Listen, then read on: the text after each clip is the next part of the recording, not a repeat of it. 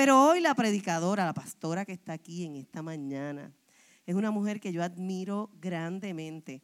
Yo no la conocía, yo la vine a conocer cuando la veía en la televisión, porque me cautivó la manera en que hablaba. Ella corría para comisionado residente del proyecto Dignidad. Y cuando hubo la, el debate, ella impactó los medios noticiosos porque el, conocimiento, la sabiduría que Dios ha impartido en ella no es igual a otro que no adora a Dios, es diferente. Y entonces son luz y los muestra a otros de una forma distinta. Y yo quedé cautivada con las palabras de ella, pero más quedé cautivada cuando la conocí, porque es una mujer sumamente sencilla, se ríe de mi chiste. Y eso es grande. no, es una mujer bien sencilla, bien hermosa, la manera en que ella habla, en la, manera en que ella se dirige a uno, es tan humana, no hay niveles. Tú sabes que a veces hay personas que, que están hablando cosas bien sabias y de momento tú hablas con ellos y como que no encuentras manera de hablar porque no hay palabra como que llegue. Y con ella es tan fácil hablar. Y te amé al instante que te conocí. Así que yo quiero dejar con ustedes a Ada Nora Enríquez, la pastora Ada Enríquez.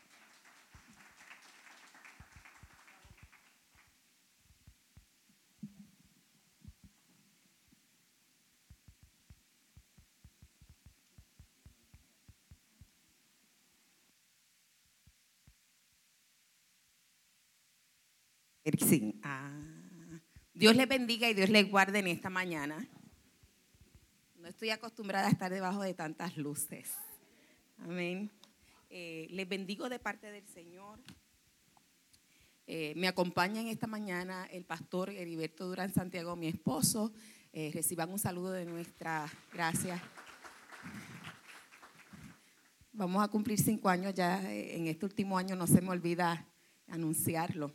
Así que hemos mejorado en ese sentido. Para nosotros es un, privilegio estar con ustedes y tengo que decirle que también a su pastora es alguien que, que yo he admirado durante años. Este, y escucharla hablar así, ¿verdad? Eh, estoy conmovida porque desde que llegué, eh, la presencia del Señor ha sido muy clara. Y dejé a mi esposo en el carro eh, y estando ahí, el Señor me recordaba que cuando yo era pequeña hacía lo mismo. Dejaba, dejaba si era para ir a la iglesia, bueno, me iba de madrugada, a la, empezaba con la misa, porque tenía una tía católica. Así que en mi tiempo, a las seis de la mañana se daba misa, a las cinco y media yo me escurría y dejaba a mis abuelos, a mi mamá durmiendo, regresaba y desayunaba y a las ocho y media me venían a buscar los evangélicos, que eran los vecinos. Y entonces después estaba un rato jugando y por la tarde me venían a buscar los pentecostales, que eran la familia de mi papá. Así que estaba todo el domingo eh, en la iglesia eh, y es algo que el Señor nos marcó eh, desde el principio sé que tengo apenas algunos 25 ¿verdad? minutos para, para compartir con ustedes. Estoy muy contenta y agradecida de la invitación de sus pastores, del pastor Luis Roy, a quien eh, tuvimos el placer de conocer en Salvemos Puerto Rico, yendo a, a Ponce, ¿verdad?, a servir. Eh, y esta, este mes sé que tienen un tema aquí de las familias. Y orando al Señor sobre qué debía hablarles eh, porque hay tanto que uno puede hablar de las familias. Hoy quiero hablarte de tres pilares, diga tres. Tres pilares que hay conforme a la Biblia en todas las relaciones de familia. Son autoridad, diga autoridad. Reglas, diga reglas. Y la última es obediencia, diga obediencia. Eh, autoridad, reglas y obediencia. ¿Qué pasa? Que nosotros si no tenemos claro el modelo bíblico eh, del Señor con relación a nuestras familias, al desarrollar las relaciones en nuestra casa, podemos seguir un modelo que no es conforme al Señor. Podemos seguir un modelo que es conforme a la familia, eh, decir, a nuestra herencia familiar y en casa se hacía de esta manera y el esposo dice, pues en casa se hacía de esta y así es que hay que hacerlo. Bueno, pero si nosotros estamos en el Señor, tenemos un modelo. Puede ser que sigamos un modelo cultural de que los puertorriqueños lo hacen de una manera, eh, si son dominicanos es de otra, si son americanos es de otra. Podemos seguir hasta un modelo político y ahí es que están mujeres al poder. Ese es un modelo marxista, donde hay competencia entre las mujeres y los hombres. O podemos seguir un modelo económico que es como el de Adam Smith, que es de laissez-faire. Olvídate, lo que hagan está bueno. ¿Qué les parece? Pero en el Señor no es así. La primera pregunta que me gustaría hacerle a ustedes, ¿cuántos padres y madres hay aquí presentes? ¿Usted puede levantar su mano? Ok. ¿Cuántos son abuelos? ¿Cuántos se criaron más con mamá que con papá? ¿Cuántos se criaron más con papá que con mamá? Yo creo que yo soy la única que puedo levantar aquí la mano. Este, me crié con papi y con mami, este, pero mi papá tenía su negocio propio, mi mamá era maestra, así que él era el que tenía la facilidad para tenernos con él. Y en un momento dado, ya de grande, él cuando es abuelo, él está conmigo y salimos con mi primer sobrino. Eh, y me pasó lo siguiente, yo veo que vamos a cruzar y él no toma de la mano a mi sobrinito que tiene dos años y medio. Acuérdese, él me crió, pero yo no me acuerdo cómo él me crió. Y cuando llegamos a la casa, eh, yo le digo, papi, ¿por qué cuando nosotros íbamos a cruzar la calle, tú no tomaste de la mano a John? La tendencia de casi todas las féminas es agarrar rápido, ¿verdad? El muchacho. Y entonces, eh, conociendo a papi que había sido, nos crió con tanta sabiduría, él me dijo, ¿por qué? Él necesita, y yo como su abuelo, necesito enseñarle a él a adoptar los límites como si yo no fuera a estar con él. Porque imagínate, los niños de momento, si se eh, zafa una bola para la calle y él no sabe que eso es peligroso porque ya lo aprendió a hacer sin que alguien lo agarre, automáticamente se va a parar o va a pedir que alguien le tire la pelota. Pero si yo no le enseño a él a tener esos límites, se va a lanzar. Y nosotros los adultos me dicen, mira, él siempre está hablando de su memoria y de su distracción. Y dice, imagínate, va conmigo, yo me distraigo de momento. Y ese muchachito está pendiente de mí, yo salgo caminando y viene un carro. De igual manera, porque te doy este ejemplo, porque de igual manera los mandatos y las reglas que nos da el Señor en su Biblia, lo que buscan es preservarnos, lo que buscan es alargar nuestra vida, lo que buscan es que nosotros podamos desarrollarnos con libertad y de una manera saludable. Diga saludable. Ahora bien, hablamos de tres pilares, eran autoridad, reglas y obediencia. Y yo sé que tan pronto yo mencioné autoridad, muchos de ustedes dijeron, ah, yo no quiero hablar de eso hoy. Porque cuando pensamos en autoridad, muchas de nuestras experiencias han ocasionado que lo miremos con recelo. Y si hemos tenido algún papá, alguna mamá, algún abuelo, abuela que diga, es así porque yo te lo digo, ni hablar de eso. Usted no quiere que le mencionen la palabra autoridad. De hecho, si fuimos a la escuela y algún maestro o alguna maestra nos trató de tal manera que no escuchaba nuestras razones sobre algún asunto, tenemos también una dificultad para acercarnos a una persona que sea de autoridad con confianza. Ahora bien, Jesús estableció claramente en qué consiste la autoridad conforme con el Padre nuestro. En un momento dado, los discípulos están caminando con él y empiezan a hablar de quién va a ser el mayor, etcétera, y él se detiene para explicarles. Es algo así como, yo pienso cuando están los hermanos, si hay más de un hermano, eh, quiere saber quién se va a sentar al lado del papá o al lado de la mamá o en la mejor silla. Y si hay primos, ni se diga.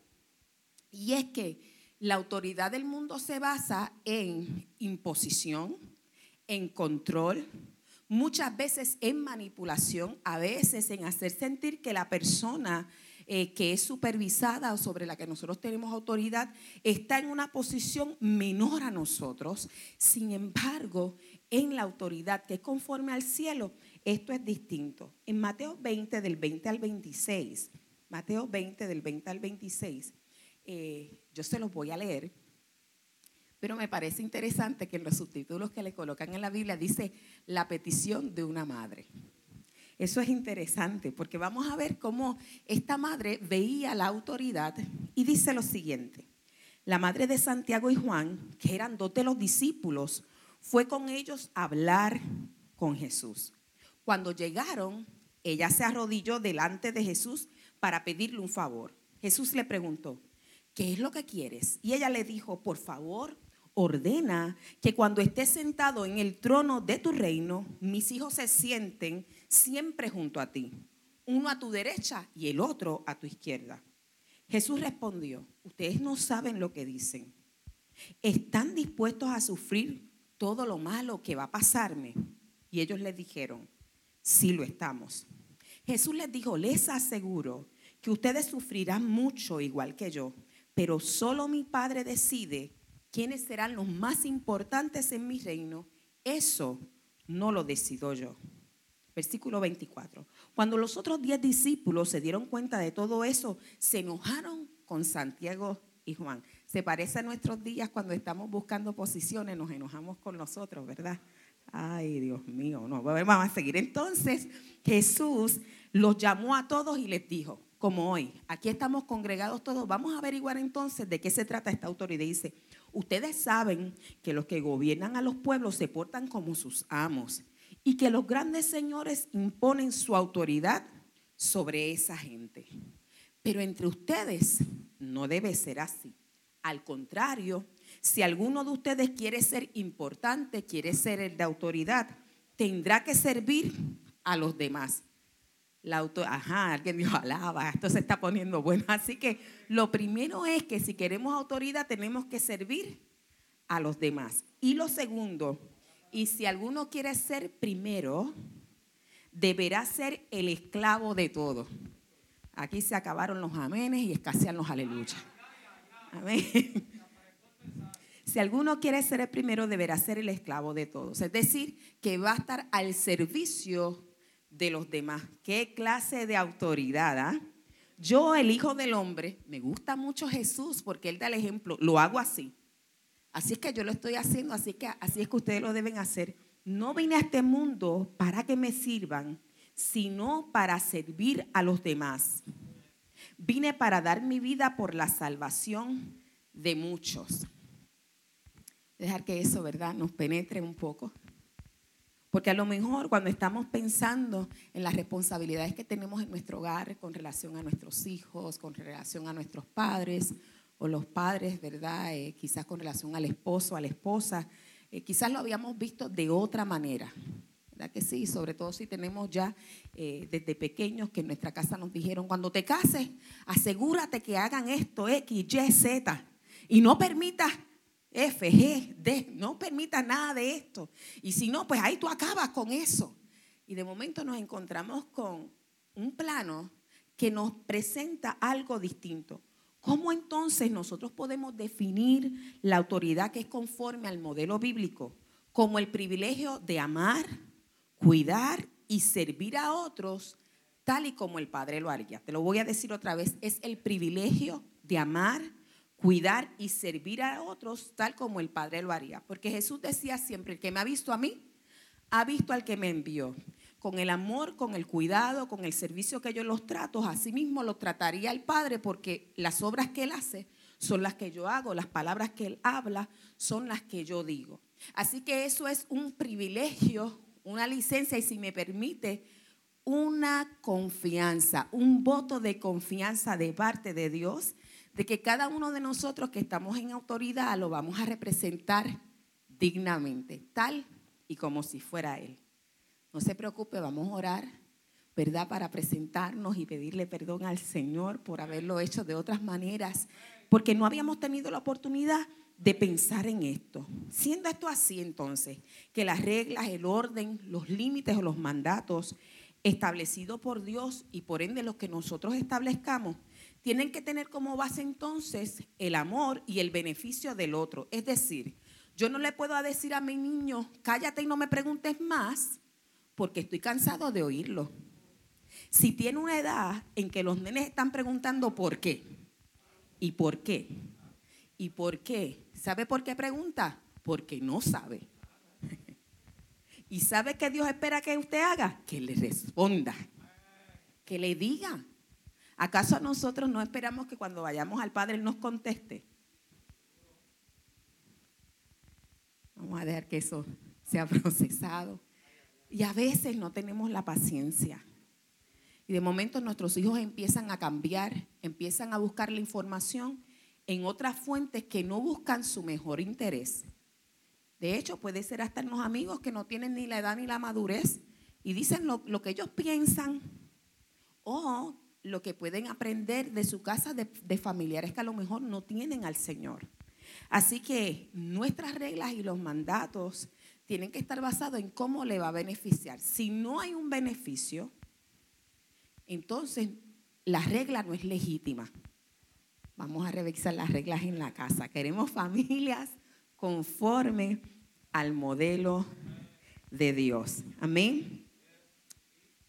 De igual manera, nosotros tampoco debemos permitirle a nuestros hijos abstenerse de hacer algo solamente porque a ellos no les gusta o porque ellos no lo sienten. Por ejemplo, en la alimentación, es imposible que tú y yo alimentemos a nuestros hijos todo el tiempo con comida chatarra, sabiendo que eso le va a hacer desarrollar eventualmente condiciones de salud. Solamente porque él hace un espectáculo, porque no quiere y que lo que quiere es pizza. Y lo que quiere es nuggets. Entonces tú por no escucharlo, lo pasas por ahí. usted perdóneme, ¿verdad? Yo estoy haciendo esto con mucho respeto, ¿verdad? De parte del Señor.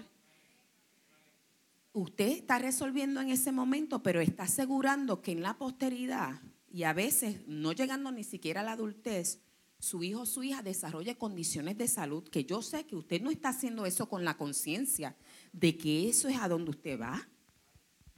A mí me parece que nuestros mayores y nuestros nuestros padres tenían una conciencia muy clara de esto. Eh, para uno cuando es niño puede parecer como un abuso, ¿verdad? Nos daban pastillas McCoy, nos daban, este, ay, yo no sé de, cuánto era, decir aceite de pescado, de vaca, hay una cosa, pero este era el asunto. Si usted no se bebía eso y un ponche semanal, y, si usted no se bebía eso, usted no podía salir a jugar. Mire, nosotros aguantábamos la respiración este, eh, pensábamos en alguna fruta, un mango después para quitarse ese sabor de la boca. Pero olvídese, nosotros hacíamos lo que tuviéramos que hacer para pasar ese camino difícil rápido. ¿Sabe qué? Nosotros no somos una generación conocida por muchas condiciones de enfermedad. mientras nos desarrollábamos era la excepción, los niños que se enfermaban.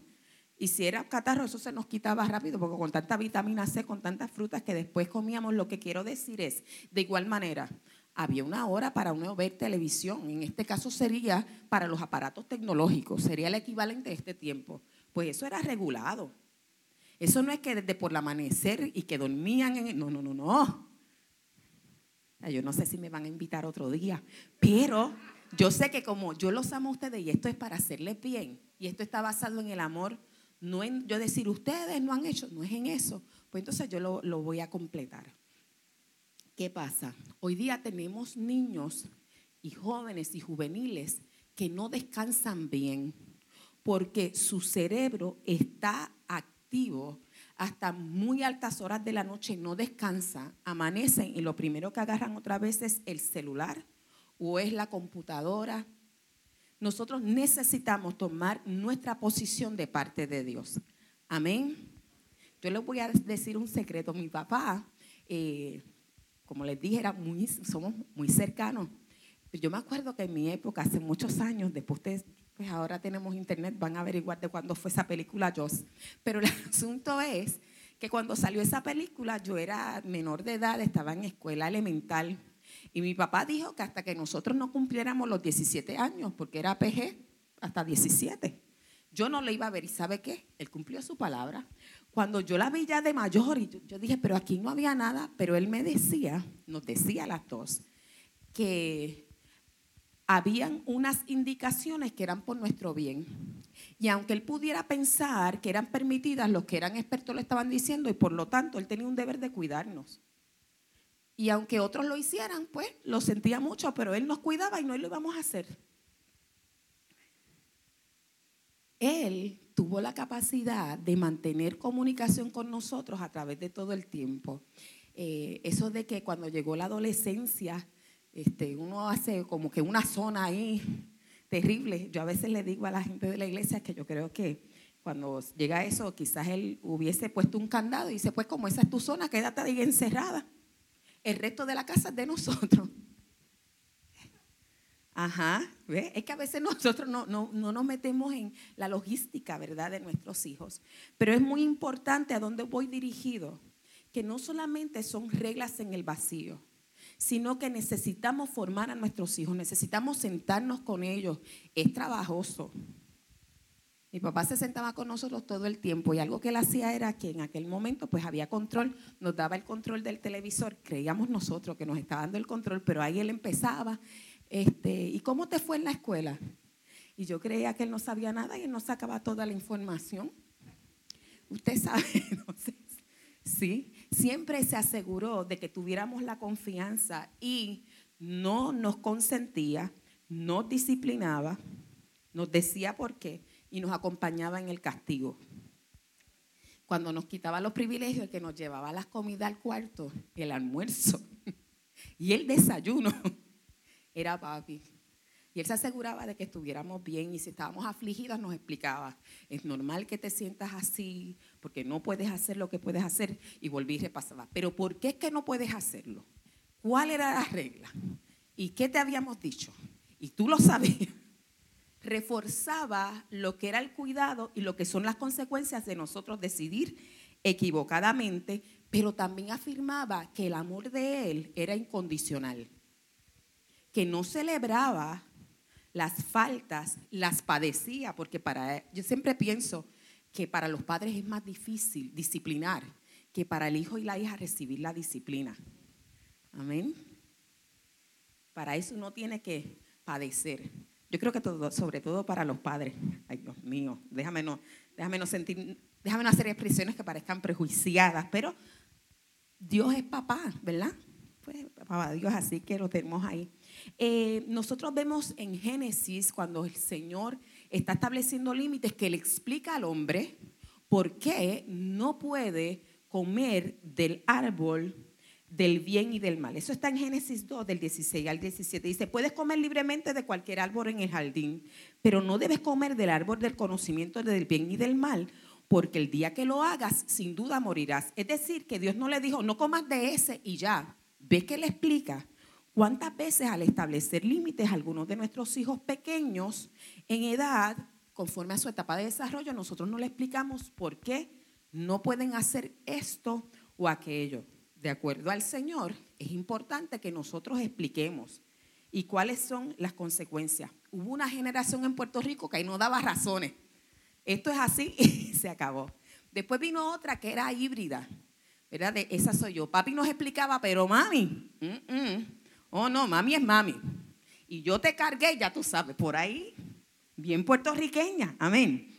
Pero ahora tenemos otra generación donde muchos de los padres lo que hacen es que no establecen límites claros, eh, que realmente eh, no quieren agraviar o que se haga sentir mal el niño o a veces están tan cansados que quieren, ¿verdad?, eh, llevar lo, lo, más pacífico en la casa, todo eso se puede entender. El asunto es que no es el modelo bíblico y no nos va a hacer bien ni a nosotros ni a nuestros hijos. Qué gran influencia, qué gran responsabilidad y bendición tenemos como padres y madres en la formación de nuestros hijos porque los podemos formar conforme el Padre. Y créame, Dios da la sabiduría. Mire, muchas veces los hijos vienen con unas cosas donde uno. A mí mi mamá me dijo que los hijos venían porque la cigüeña los traía. Yo era la mayor y ella estaba embarazada. Pero ya yo a los tres años leía. Así que cuando yo le hice esa pregunta, ya yo había leído, porque ya a veces tenía por allí este, las revistas de, los tetras, y ya yo había leído cómo, cómo, el bebé estaba en la barriga y cómo salía. Yo me acuerdo que ella estaba cocinando después que llegó de, de la escuela. Y lo próximo que yo le dije fue, mami, no, lo primero le dije, mami, los así después que le hice esa pregunta le dije, mamá, ¿y los padres le pueden mentir a los hijos? Entonces ella dijo, no, porque yo leí la revista Silencio. Lo que quiero decir es que no es fácil. Yo todavía, le, bueno, le pregunté ya de mayor y ella me dijo, yo no sabía ni dónde meterme. Entonces mi mamá no era una persona cristiana, tampoco era que podía decir, Señor, ayúdame, pero los que estamos aquí en esta casa tenemos una gran ventaja. Clama a mí, yo te responderé. Olvídate, usted clame que el Señor le va a ayudar y le va a decir que tiene que contestarle. Usted puede, ahí ella podría decir, mira, yo entendía que conforme a tu edad todavía no era el momento de hablar de eso, ¿verdad? Este, ¿Dónde tú lo leíste? ¿Dónde obtuviste la información? Pero ya se quedó congelada. Y a veces yo sé que los hijos nos dejan congelados con lo que ellos tienen. Quiero mencionarte lo siguiente antes de entrar en lo que son las reglas que están en Deuteronomio 6.1.7. Yo sé que ya vamos bajando la cuesta. ¿Me faltan cuánto? ¿10 minutos? ¿Tres minutos? Ok, Deuteronomio 6, gracias. Esto es bien tecnológico. Yo no me preparé en esto como para el debate, ¿ves? Hubiese estado ya ahí al filo. Pero Deuteronomio 6, 1 al 7, establece que los padres tienen que hablarle a los hijos los mandamientos que el Señor les enseñó. Y dice, enséñale a tus hijos y háblales sobre ellos cuando estés en tu casa, cuando camines, cuando te acuestes y cuando te levantes. En todo tiempo, no es cuando Él quiera escuchar, no es porque Él quiere escucharlo, no quiere escucharlo la responsabilidad de nosotros es delante de Dios para beneficio de ellos. No quiero escuchar nada más, lo siento, pero yo tengo que decirte que tú necesitas andar de tal y cual manera. A los hijos le dijeron, Deuteronomio 5, 16 reglas. Honra a tu padre y a tu madre, es decir, respétalo, pero también haz lo que a ellos les agrada. Como Jehová tu Dios te ha mandado, para que sean prolongados tus días y para que te vaya bien sobre la tierra que Jehová tu Dios te da. Si papá y mamá te dicen apaga la luz para que descanse, que mañana hay examen, apaga la luz para que mañana no estés confundido en el examen. También le dice a los hijos, obedezcan a sus padres como agrada al Señor porque esto es justo. Les advierte a los padres en Efesios 6:4, padres, no hagan enojar a sus hijos con la forma en que los traten. Sean sabios, ¿verdad? Más bien críenlos en la disciplina e instrucción que proviene del Señor. Ya de antemano nos está diciendo, si no lo hacemos así, te adelantamos que vamos a tener problemas. Y finalmente, una de las cosas que tú y yo tenemos que entender es que las reglas fueron puestas por Dios para hacernos de bendición. Por ejemplo, cuando éramos pequeños mi mamá nos decía, porque usualmente era mamá, bájate de ahí que te vas a caer. Eso es las palabras más proféticas que alguien podría declarar. Pasaban unos minutos y ¿qué ocurría? Ahí estaba el cantazo. Algunos, pues, los que fueron más osados tuvieron fracturas, etcétera, ¿verdad? Este, eh, cuando nos dicen, no te juntes con fulano o con mengano. Y a veces los padres no tienen ninguna razón, ¿verdad? Como mayor para decir por esto o por aquello. Pero ahora nosotros sabemos que la autoridad que ellos tienen viene de parte de Dios y que Dios alerta a los padres para que sepan también con quién nosotros debemos estar. ¿Cómo poder simplificar todo esto en principios, todos estos principios en una sola premisa? Filipenses 2, 3 al 4. No hagan nada por egoísmo o por vanagloria, sino que con actitud humilde cada uno de ustedes considera al otro como más importante que a sí mismo. Los padres debemos considerar como más importante a nuestros hijos y nuestros hijos nos deben considerar a nosotros como padres los más importantes. Esa es la regla de oro. En la iglesia, pues nosotros consideramos a los pastores como los más importantes y a los líderes, pero los líderes nos consideran a nosotros a su vez como los más importantes. Eso significa que eso se genera en una relación de respeto, de confianza, de honestidad y de bienestar para todos los lados. No hagamos nada por rivalidad, por contienda, por orgullo. Más bien traten al otro como mejor, superior y más importante. ¿Qué te parece si te pones sobre tus pies? Voy a tomar un minuto, porque ya si fuera en el debate, mire, me apagaba el... Así puedo. Ok. muy bien, muy bien.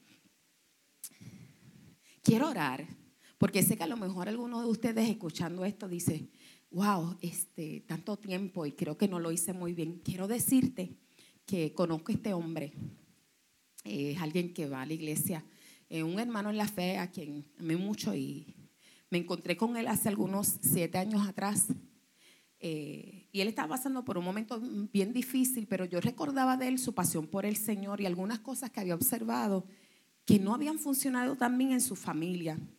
Y le pregunté si él estaba dispuesto a escuchar lo que tenía que decir conforme al Señor. Una de las cosas que él tuvo que hacer fue pedirle perdón a sus hijos por no haberlos criado conforme el Señor había establecido.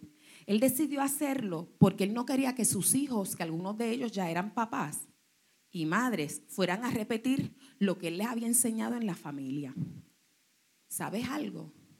Ellos lo entendieron y, también pudieron identificar esos comportamientos que no eran conforme al Señor. Hoy, siete años después, yo lo veo a él con una relación con su familia transparente, honesta y de beneficio. Te lo digo para que cobres ánimo. Si tú trabajas conforme al Señor, Dios te va a ayudar. Vamos a orar, Padre, en esta hora. En el nombre poderoso de Jesús. Te damos gracias, Señor, por tu autoridad, por las reglas, por la capacidad para obedecer que viene de ti. Yo quiero orar por tus hijos, por cada uno de ellos, por los que son padres, por los que son abuelos, pero también por los que son hijos, por los que son nietos, Señor. Padre amado, reconociendo que tu palabra nos dice que nos tenemos que estimar, nos tenemos que amar, Señor, y nos tenemos que cuidar y proteger como si fuéramos tú, Señor, en representación tuya. Hoy yo sé que algunos, Señor, puede estar pensando en su corazón, qué mal lo he hecho.